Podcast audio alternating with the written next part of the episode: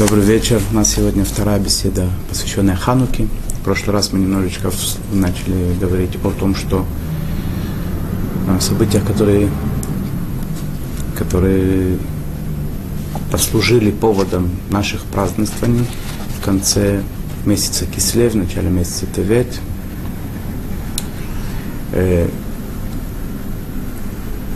Э, еще несколько слов, может быть, в качестве вступления этого урока, и мы потом продолжим законы, э, о том, что, в принципе, происходило в те события, немножко попасть туда в то, в то время, да, что происходило. Всем известный Александр Македонский, который практически завоевал весь мир, которому удалось быть, э, стать царем мира. Как бы, э, то, что касается, по крайней мере, это в, в, в, в материальном плане. Да. Он собирался захватить э, Израиль, покорить его, уничтожить храм и так далее, но произошло чудо такое ему во сне, когда он ходил в походы своей военные, ему во сне снился Шиман Ацадик. То есть он не знал, что это Шиман Ацадик. Он видел какого-то старца такого э, возвышенного, дух, э, э, с ореным лицом, э, который, как ему казалось, ему помогал в его походах военных. И когда он приходит в Иерусалим и видит этого старца перед собой, он падает перед ним на колени. И, естественно, в тот момент, когда Шимон Цадик, он, который был первосвященником в то время, он просит Александра Македонского э, смилостивиться и не разрушать храм, оставить Иерусалим, дать возможность евреям продолжать их э, храмовые работы, продолжать соблюдение заповедей. Александр Македонский э, идет ему навстречу и оставляет как бы евреев э, с миром. После того, как Александр Македонский умирает, э, царствование его, греческое царствование, разделяется на четыре как бы, э, э, империи отдельных. Одна из империй она была в Египте, другая была в Македонии, одна была в Сирии. И, и именно, именно сирийское, да, это самое, сирийское царствование, оно зашло в, по тому, как они разделили мир, именно сирийское э, государство, оно зашло в Иерусалим. Это была династия царей Талмаев. Один из них был царь Талмай, известный, который перевел с помощью 70 старейшин еврейских э, знатоков Тары, э, Тару на греческий язык с э, Лашона Кодыша, с э, святого языка, на котором она была дарована. Он посадил их каждого в своей комнате, чтобы не было никакого соглашения между ними, чтобы все было честно, чтобы они не договорились и ничего не изменили. И они все-таки там изменили 11 вещей э, без всякой связи, без общения друг с другом. Все одинаковые вещи изменили. И те вещи, которые не хотели, чтобы э, дошли до греков. И тогда была переведена Тара на греческий язык первый раз. Э, хотя это были изменения, хотя это было вынуждено, э, тем не менее это была страшная трагедия. Но это отдельный разговор, сейчас не об этом речь. Но тем не менее э, Талмеи и вот эта вот э, империя, которая была, она не особо не досаждала евреям. То есть были, видимо, аналогии какие-то, были какие-то, может быть, Э, трения, но в принципе, по большому счету, э, им э, не мешало, чтобы евреи продолжали соблюдать традиции, изучать Тару, выполнять заповеди и так далее. Через короткое время после этого эти междусобные войны между ними продолжались за власть и так далее. Те греки, которые правили в Египте, они вошли в Израиль, и поработили Израиль, то есть они победили этих Талмаев, и, э, и они стали править в, в Израиле. Это происходит примерно за 11 лет до ханукальных событий. И тогда начинается постепенно, но очень, э, очень жестоко и сильно вступают в силу всякие законы, постановления, указы, которые призваны всячески э, искоренить иудаизм э, с земли.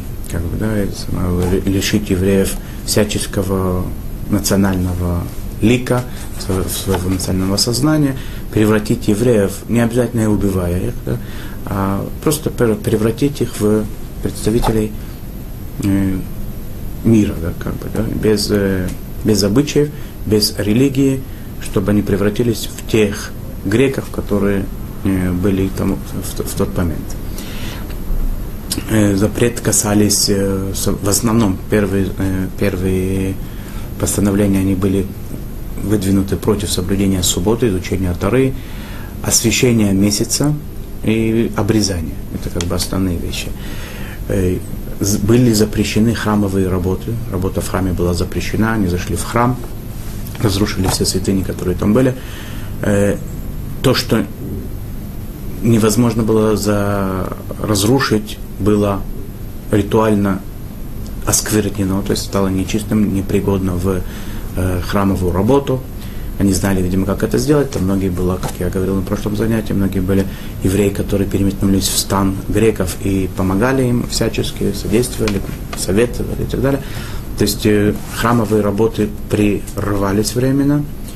И была такая страшная вещь, тоже одно из постановлений было, которое тоже было в корне против э, еврейского всего. Да, и это не только религии, но в принципе су- сущности как бы человеч, э, всего человеческого, что есть. Это первая брачная ночь. Любая девушка должна была, любая невеста должна была провести в доме у наместника, который в то время там находился, в тех местах, которые находились и так далее. Естественно, что это все вызвало невероятный гнев евреев, но чтобы восстать против такой сильной армии, которая, в принципе, была э, на, на пике своего мощного, мощного подъема, они сейчас мы говорим о том периоде, когда э, греки, они захватили весь мир, в принципе, и сильная армия, которая, которую составляли представители э, всяких народов, которые вошли в эту армию после захвата массового и так далее, не могла речь, э, не, не могла речь идти о том, чтобы начинать воевать с ними. И тем не менее, как мы знаем, люди пошли на смерть, пошли уже как бы зная, что сейчас, если не сейчас, то уже все, они, они духовно гибнут, они пошли и победили. И поговорим немножечко о том, что в эти дни нам предстоит делать более подробно, немножко вкратце все это знают, и немножко упомянул я в прошлый раз. Сейчас мы поговорим более подробно о тех, э, о тех вещах, которые нам предстоит делать в эти дни. э, в все дни Хануки запрещено поститься, запрещено оплакивать Э, официально и в, течение, в течение народа, когда оплакивать мертвых, если кто-то умирает, это происходит без э, произношения надгробных слов. Какие посты запрещено э, поститься? Мы знаем, что есть разные посты. Есть такой пост, как э, Танит Халом, да, после плохого сна, есть, который постились раньше, из которой сейчас постятся тоже. Есть пост, который жених с невестой постятся, есть такой обычай в день перед э, хупой и так далее. Практически можно сказать тем словом, что все посты, которые бывают, частные посты частного человека, э, они в Хануку не, э, не устраиваются. Общественные посты, которые решают как бы э, то, тот равинат, который находится в то или иное время, устанавливать, могут устанавливать какие-то общественные посты, связанные с какими-то э, негативными событиями, в память о чем-то, они в эти дни не устраиваются. И что интересно, не, не, не только в сами, сами дни Хануки, но и в канун Хануки, ну, день до, до, до, наступления Хануки, и не следующий день после того, как Ханука заканчивается. Э, Какие есть обычаи, которые связаны с Ханукой, до того, как мы начнем говорить о законах, обычаи, да? когда есть обычай такой, что женщины не делают работу в течение получаса, пока горят свечи. Какие-то работы есть, несколько мнений, каких работ это касается. Но поскольку мы говорим о получас, о получасах всего, то может, может себе женщина каждая э, позволить немножко отдохнуть и даже а, не делать даже простых работ. Есть такие, которые говорят, что те только тяжелые работы запрещено делать, типа стирки, э, шить и так далее. Да.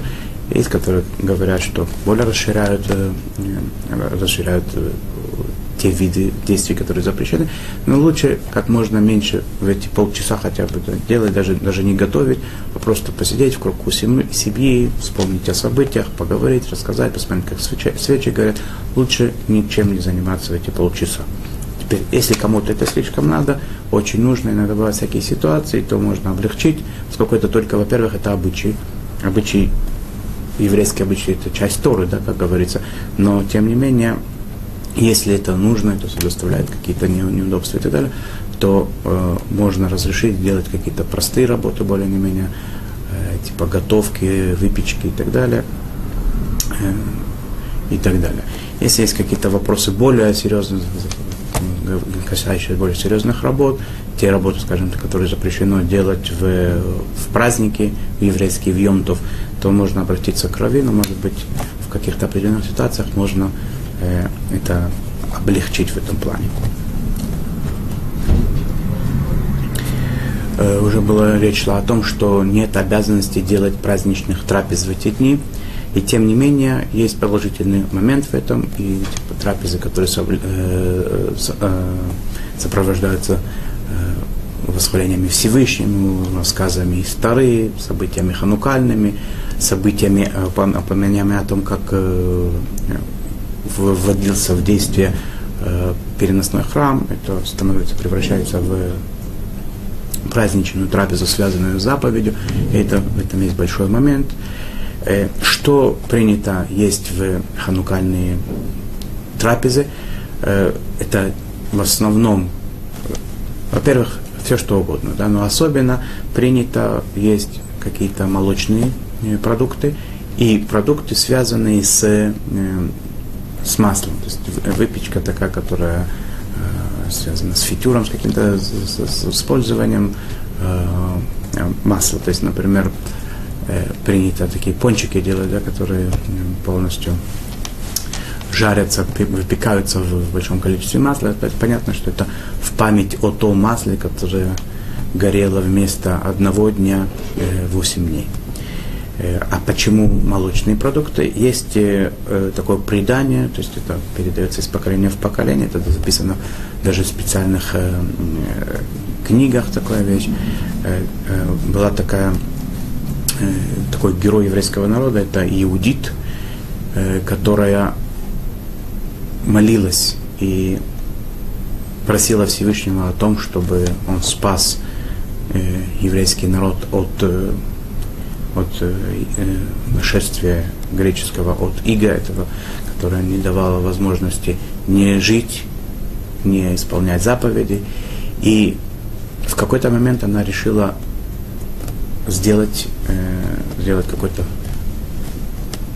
действие такое активное для того, чтобы со своей стороны как-то вложить лепту в избавление еврейского народа. Она э, оделась в праздничные одежды, она была дочкой царя, она оделась в царские одежды праздничные. Э, ее, естественно, пропустили в стан, э, стан греческого э, правителя – она к нему пришла в качестве, в качестве изменницы еврейского народа, которая хотела бы примкнуть к грекам, сколько она была молода, красивая и так далее, он ее с радостью принял. И поверил, он даже был готов ее взять в качестве жены, не знаю, но, по крайней мере, наложницы. Она принесла с собой э, молочные всякие продукты, которые имеют свойство э, усыплять немножко. И когда, видимо, там и вино было немножко, но в основном говорится про э, молочные продукты, про сыр конкретно, да, который, видимо, тогда изготовлялся так, что он вел, э, очень, был таким снотворным своего рода. И когда греческий полководец засыпает, она вытаскивает спрятанный у нее меч, отрубает ему голову, берет ее с собой в специально приготовленный мешок и уходит обратно в стан евреев. И когда заходят туда уже через какое-то время, к утру, заходят э, телохранители, заходят солдаты к своему царю искать его, видят на, на полу обезглавленное тело, все в крови, они э, в панике начинают бежать. Не видят в этом какое-то какое-то э, вмешательство сверху, они были тоже, видимо, как-то немножко религиозные, и они начинают в панике бежать, и это, это как бы одно из событий тех, тех Ханукали, которое привело к общей победе. В память о тех э, молочных продуктов мы сейчас принято использовать в э, ханукальных трапезах молочные продукты.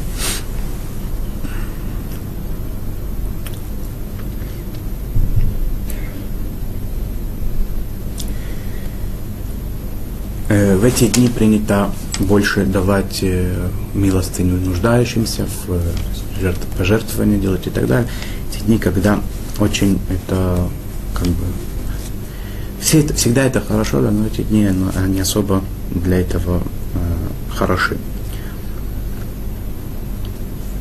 В основном заповедь ханукальная, это э, э, заповедь, основная заповедь, которую мы делаем, как бы, это зажигание свечей. Теперь зажигание свечей по букве закона достаточно, чтобы зажечь каждый день, в каждый день из этих семи, из, из этих восьми дней, каждый день по одной свече. Но поскольку этот праздник особенный, такой там есть э, э, особенные степени выполнения этой заповеди. То есть называется это миадрин. Лучше, еще лучше, еще лучше и так далее. Самое, самое лучшее, что может быть, зажигание свечей, это зажечь в один день одну свечку, в э, следующий день две, и так далее, пока, пока их количество не доходит до восьми.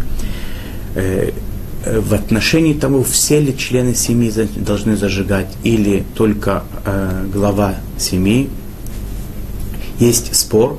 Спор не только, который начался еще во время мудрецов первого поколения, скажем так, 900-800 лет назад, но и в сводах законах есть два мнения. Сфарадим, представители сефарской э, э, общины, они следуют э, постановлению Шулхана Руха, то, что написано, написал Раби Йосиф Каром в Шулхана Рухе, это глава семьи только зажигает, говорит благословение, и одна, э, один как бы набор свечей на всю семью. Кто бы в этой семье не был. Да?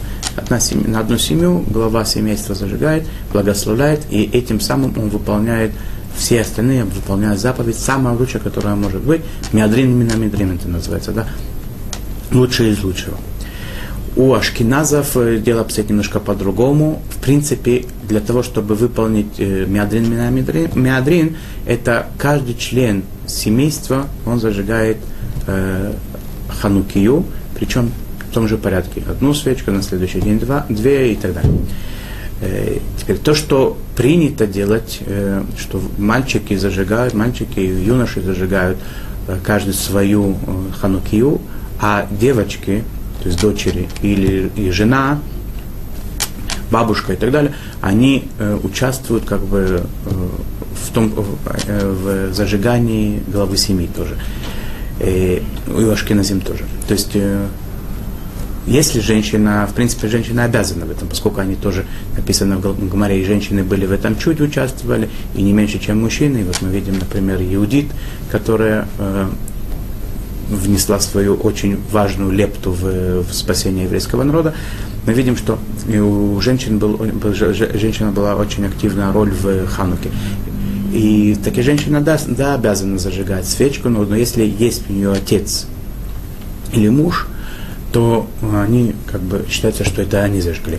Но если женщина живет одна, например, девушка, которая, за, которая не находится э, дома, как бы, да, и она живет одна в, э, отдельно, у нее нет отца, который зажжет за нее, у нее нет мужа, который за нее зажигает, она обязана зажечь сама, и до такой степени, до такой, такой степени, что это у нее обязанность, что даже если есть какой-то мужчина, который по какой-то причине не может зажечь, она может зажечь даже за него, поскольку у них степень обязанности, она, она равна. Что касается детей, то с 6-7 лет принято воспитывать детей, чтобы они зажигали. Мы опять говорим про мальчиков, да, в основном. Мальчики зажигают каждый свою хануки, он может зажечь по, по одной свечке, каждый может зажечь, могут зажечь, э, как, как и взрослые, одну, две, три и так далее, прибавлять каждый день. Э, те, которым, те, те юноши, которым исполняется 13 лет, то они обязаны уже по закону зажигать э, э, ханукальные свечи. Если это ашкеназы, то они зажигают, даже если они находятся в доме у отца, они зажигают свою ханукию и каждый день прибавляют по свечке.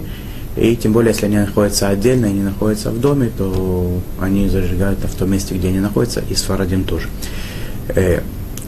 Теперь, если в одном доме Шкиназим зажигают несколько э, ханукиот, или в одном доме, или э, как мы посмотрим, что есть разные места, где зажигают, надо обязательно их так установить, чтобы было видно, что они отдельно стоят, чтобы они не сливались в одну картину, потому что э, так не будет как бы так явно видно, что мы зажигаем свечку, прибавляем и так далее. Не будет такого обнародования чуда, как говорится, персумениса, как это планировалось, чтобы это было видно, что каждый день все больше и больше зажигается свечей. Э, это э, касается того, кто зажигает.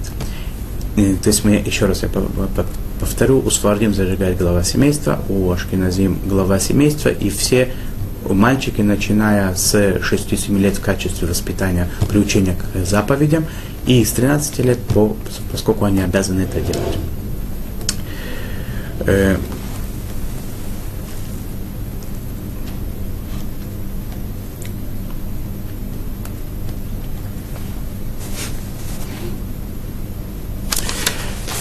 Когда готовят хану, э, ханукальные свечи, то необходимо э, позаботиться о том, чтобы э, свечка горела э, хотя бы полчаса как минимум после э, выхода звезд. Причем э, насчет того, когда зажигать свечки, это есть, опять же, две или даже три э, шиты, два или три мнения, которые говорят о разных временах зажигания. Э, есть такие, э, которые зажигают во время э, захода солнца, то, что называется шкията хама. Есть такие, которые зажигают во время выхода звезд. Есть третье мнение, посередине зажигают, примерно 20 минут после захода солнца, получается где-то ближе уже к выходу звезд, но еще, скорее всего, еще звезды не вышли, что-то такое. Теперь те, которые зажигают во время э, захода солнца, они тоже должны позаботиться о том, чтобы свечка горела полчаса после выхода звезд.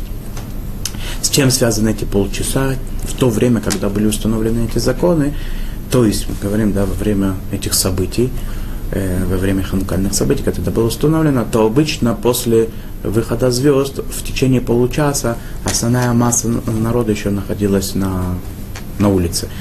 Потом уже тем, э, было очень темно, и уже люди находились больше дома. Да сейчас немножечко э, изменился быт, люди намного позже в массовом количестве, я имею в виду, остаются э, на улице, тем не менее закон не изменился.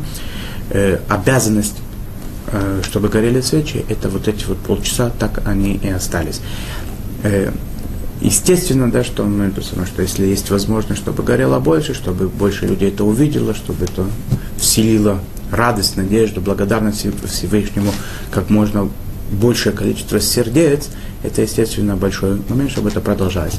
Но были такие большие раввины, которые гасили свечи после получаса, потому что, в принципе, по букве закона обязанности их оставлять, чтобы они горели после получаса, после выхода звезд, нет такой обязанности. Итак, когда мы зажигаем ханукальные свечи, мы должны обратить внимание на, том, что, на, на то, чтобы свечи горели как минимум полчаса после выхода звезд. В противном случае нельзя будет на них благословить. Э, что же благословляют на, на свечи, когда зажигают? В первый день благословляют три, произносят три благословения. Первое благословение, во-первых, это то, что дал дожить нам до этих дней – Шейхьяну и Кимяну и Гияну, который э, э, дал нам возможность дожить до этих дней. Второе, благословение, второе благословение – это э, зажечь ханукальную свечку. И здесь у нас есть два основных нусаха, два основных э, э, вида произнос, произношения этого благословения. Э, лядлик нер ханука, зажечь свеч хануки, или лядлик нер шель ханука, то есть э, со специальным, э, со специальным э, со, союзом, который показывает на э, принадлежность. Шель. Э, и каждый делает, как это принято у них, в их общинах. Э, человек, который в первый день забыл сказать шейхияну, он может это, то есть дал дожить до этого времени, первое благословение, он может сказать любой из восьми дней, как, как можно быстрее, конечно, как он вспомнит, он должен это сказать во время зажигания свечей, но это благословение не потеряно, все восемь дней можно его еще сказать, потому что время Хануки оно еще не прошло. То же самое касается благословения, если вдруг человек забыл сказать э, э, третье благословение. Какое третье благословение? Это который сделал нам чудеса в те дни и в наши дни продолжает их делать. Это благословение тоже оно такое общее, общеханукальное, которое, если он сказал, э, не сказал во время зажигания свечки, он может сказать какое-то время после этого. Скажем так, э, в полчаса, пока свечи, по крайней мере, должны гореть, он может это благословение сказать. Среднее благословение о зажигании свечей, если не сказал его пока что, пока он э, зажигает все свечи, он не зажжет, он может его еще сказать, но когда он завершил зажигание, например, в третий день он зажигает три свечки, зажег три свечи, вспомнил, что он не сказал благословение, третье, то есть в среднее, э, которое заповедовалось нам зажигание ханукальных свечей, он уже после того, как завершилось зажигание свечей, сказать его невозможно. Если первую, вторую, например, свечку зажег, а третью еще не успел, то может сказать перед зажиганием третьей свечи это благословение э, гер, э, который э, благословляет на зажигание свечей, он может сказать благословение, который сделал чудеса нашим отцам, как, как это принято Нуса, и имеет, как бы, да, как бы, стал бы тут вопрос, что его отцы, его, как бы, не, не, не произошел от евреев, которым делали эти и тем не менее он может сказать благословение общепринятое, Шаасани Симля Вутейну, Бейми Махем Безман Азе, который сделал те чудеса нашим отцам и в наше время. И второй наш урок тоже подходит уже к концу. Нам остались еще какие-то законы пройти. И э, в качестве просто такого да, прощения хотел бы немножечко затронуть эту тему, да, может быть, не объяснять ничего, просто затронуть тему, что это значит в дни те и в наши дни. Да, сделал чудеса нашим отцам, Биями Махем Безманазе, в те дни в наше время. Можно просто сказать, да, что это вот эти вот календарные дни, которые вот сейчас календарные дни, в те времена эти были эти чудеса. Но можно сказать больше этого. Можно сказать, что в принципе ничего не уходит, все остается, как бы, да, ничего нового, как сказал царь Соломон, мудрейший из людей, нет ничего нового под солнцем, да, и то, что было тогда, актуально может быть и сегодня.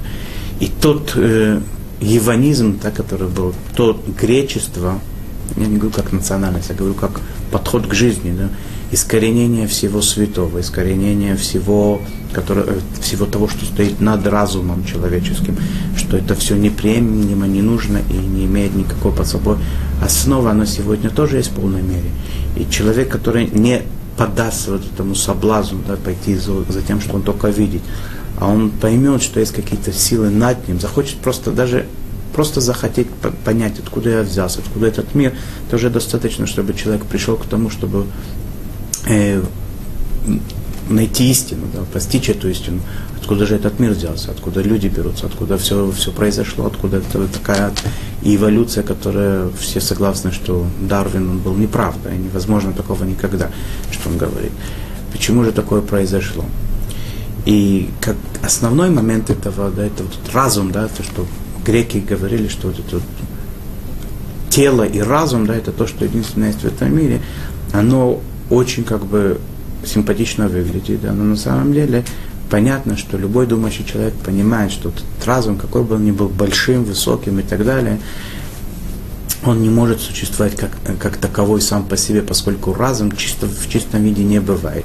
Человек, он создание живое, и он, э, у него есть какие-то качества, которые на этот разум влияют, есть какие-то вожделения, какие-то желания, которые этот разум могут немножечко или даже много иногда э, в большей или меньшей степени э, порабощать себе, да, направлять его в то или иное русло, чтобы этот разум начинал думать не в том, что как бы в абсолютном плане хорошо или плохо, а в том, что конкретному этому человеку хочется и приятно. И это, в принципе, как бы противовес зидим вот этих, которые восстали против Бога, и Тары, которые нас обучают тому, что человеческий разум, он должен идти вместе с исправлением своих каких-то недостатков, э, с усовершенствованием в плане, в плане человеческом, становиться более добрее, становиться более терпимее, э, любить других людей, прощать другим людям, идти навстречу другим людям, пытаться помочь, не быть эгоистом, не гневаться и так далее. Нас ждет еще беседы о законах Хануки, а пока что позвольте мне попрощаться временно, пожелать вам хороших праздников, хорошей зимы, чтобы был мир, счастье, радость, чтобы мы достигли того совершенствования, совершенствования, которых нас, на котором нам заповедует Тара, и которых нам хочет Творец этого мира. Всего хорошего, до новых встреч.